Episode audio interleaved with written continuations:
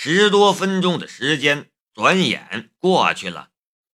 廖德生看了一下腕表，冷笑道：“小子，你的朋友呢？他人在哪儿呢？”李玉兰搭腔儿道：“廖局，现在的年轻人就是这样，有时候不会把年长的人放在眼里。他们终究还是缺乏生活和社会的磨练呢。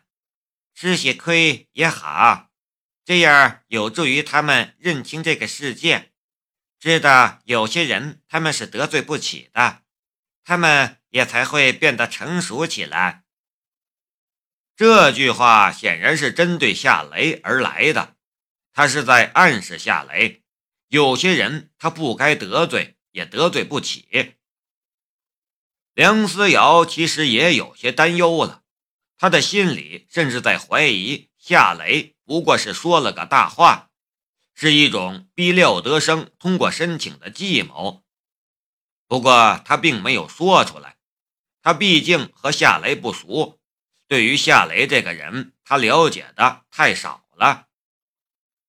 夏雷却很沉得住气，他一点也不担心神州工业集团的周伟和江鑫不会来工商局帮忙，他也一点儿都不担心代表着神州工业集团的周伟和江鑫帮不了他这个忙。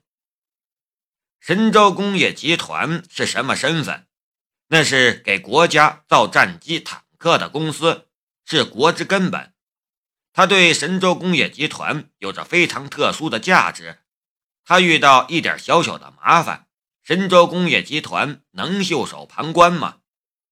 解决这个问题，对于神州工业集团来说，那和用灭蚊器灭掉一只苍蝇有什么区别呢？在欧美对华国实施严格技术封锁的环境下。整个华国就夏雷一个人能用手加工出需要从欧美进口的关键零件，就这么一条，夏雷的心里就一点都不担心他办不成这事儿。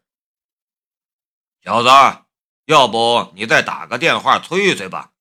你有时间，我没时间，我的时间宝贵的很。”廖德生讽刺的道。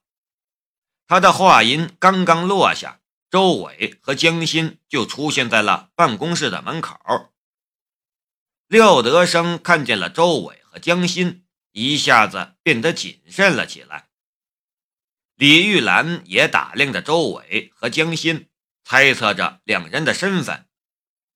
不过，周伟和江鑫对他来说都是生面孔，从来没见过。他猜也猜不到神州工业集团的身上。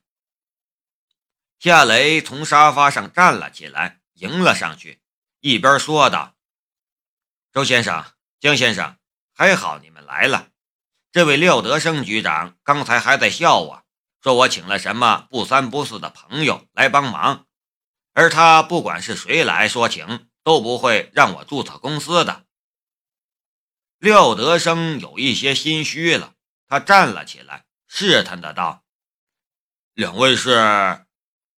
周伟和江心却只是看了他一眼，就连招呼都不想跟廖德生打。周伟说道：“夏先生，你说的刁难你的局长就是他。”他指着廖德生。夏雷笑着点了点头：“就是他。”江心气道。一个小小的局长也这么大能耐，这样的事情都敢干。他看着廖德生，我说：“你的眼里还有没有国法了？”廖德生愣了一下，也火了：“你们是谁呀？我眼里怎么没国法了？你们要是不说你们是谁，我可让保安来请你们出去了。”你想知道我们是谁吗？周伟说道。廖德生没说是，也没说不是，却看了李玉兰一眼。李玉兰笑着说道：“两位先生，有话好好说嘛。廖局长再怎么说也是一个体面的人，你们这样他没法跟你们谈呢。我这个外人都有些看不过意了。你们是来帮助这位小兄弟解决问题的呢，还是来找麻烦的呀？”周伟说道。“好，我就自我介绍一下，我叫周伟，我是神州工业集团的采购部主管。”然后他指着江心说道：“这位是江心，他是神州工业集团人事部主管。”他这一介绍，廖德生的脸色唰一下就苍白了。他是搞工商的，岂有不知道神州工业集团这个庞然大物的道理？他不仅知道神州工业集团是生产什么的，在华国又是个什么地位。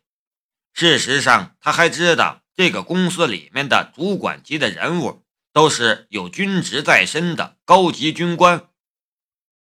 神州工业集团，李玉兰却不知道神州工业集团是个什么性质的公司。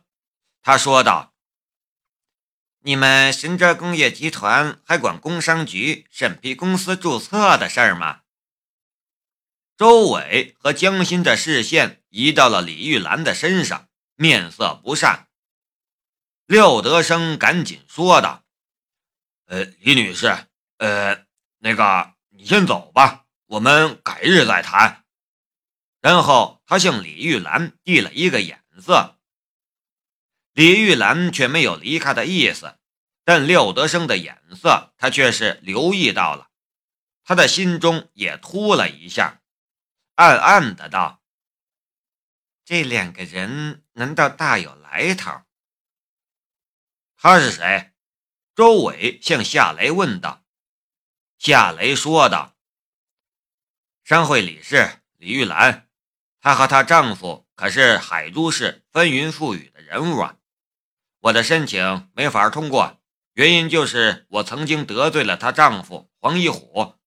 我的申请本来是没问题的。”但这位李女士一来，我的申请就被打下来了。你，李玉兰非常吃惊，因为她认为夏雷是不认识她的，更不可能知道她的丈夫黄一虎。可是从夏雷的侃侃而谈的口气里，她却意识到夏雷知道的还远不止这些。李玉兰的眼神突然变得阴冷了起来。居然还有这样的事情！江心掏出手机，我现在就给我们领导打电话，请我们领导帮你解决这个问题。呃，别别！廖德生一下子就慌了，赶紧上前按住了江心的手，陪着一张笑脸。呃，江先生，呃，这是一个误会，何必惊动你的领导呢？一定是下面的同事把材料弄错了，我现在马上交代下去，让他们重新审核。就江心和周伟两人的身份，便已经让廖德生忌惮了。两人还要搬更上面的领导，那还得了？江心放下了手机，不打电话了。他来就是帮夏雷解决问题的。如果廖德生愿意解决问题，他也就没有必要请什么人出面了。他和周伟毕竟不是海珠市的人，运作起来不方便。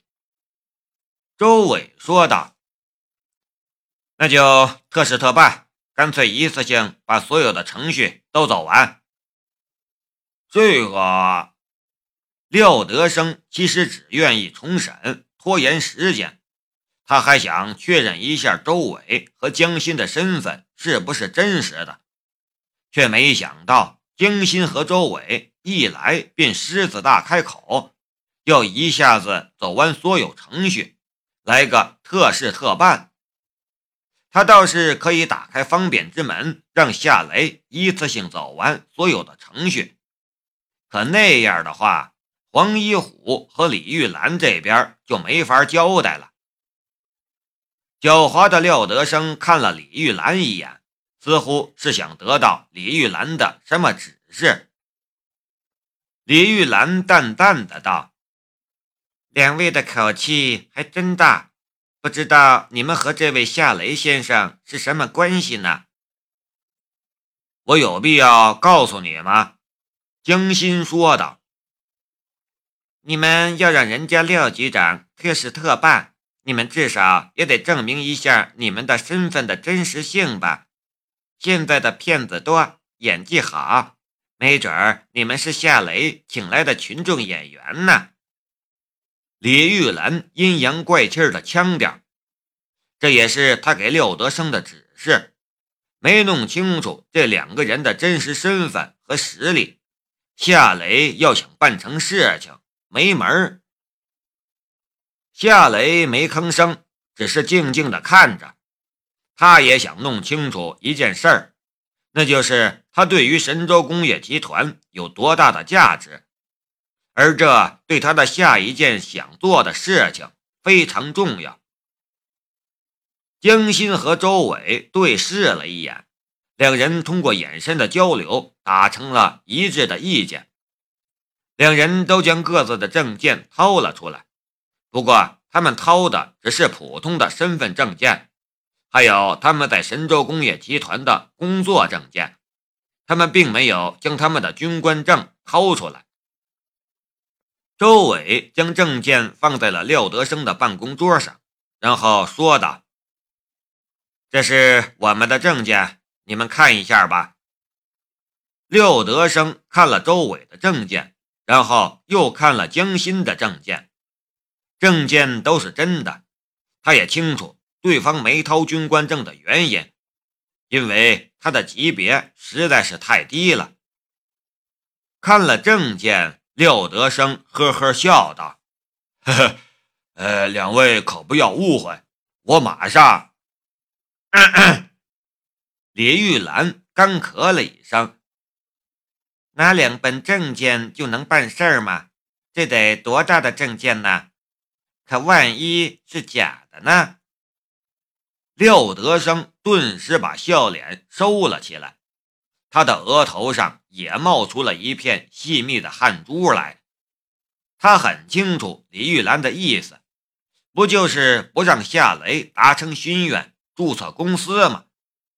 可是。面前这两尊来自神州工业集团的大神，却也不是省油的灯。他夹在中间，两边不是人。夏雷还是不动声色。这件事是他的事，但他此刻却像是一个看热闹的旁观者。他现在的心性是越来越沉稳淡定了。夏雷的沉默和淡定。落在江心和周伟的眼里，可就是另外一种解读了。两人一个是跑采购的，一个管人事的，察言观色的本事还能弱了不成？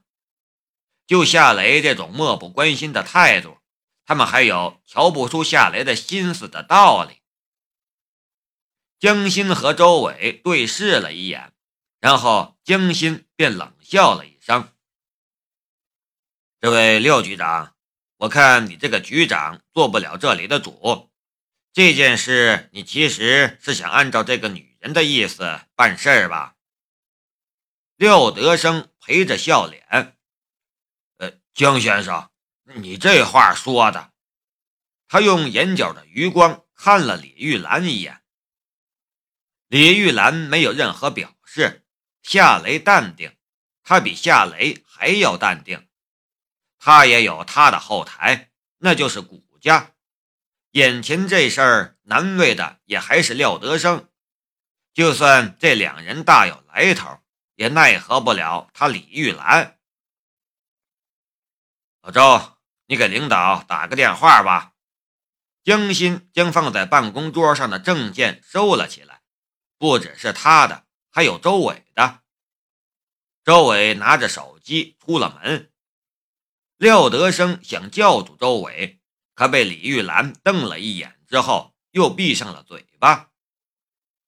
梁思瑶悄悄拉了一下夏雷的衣袖，然后凑到他耳边，小声的说道：“夏先生，你怎么不说话了？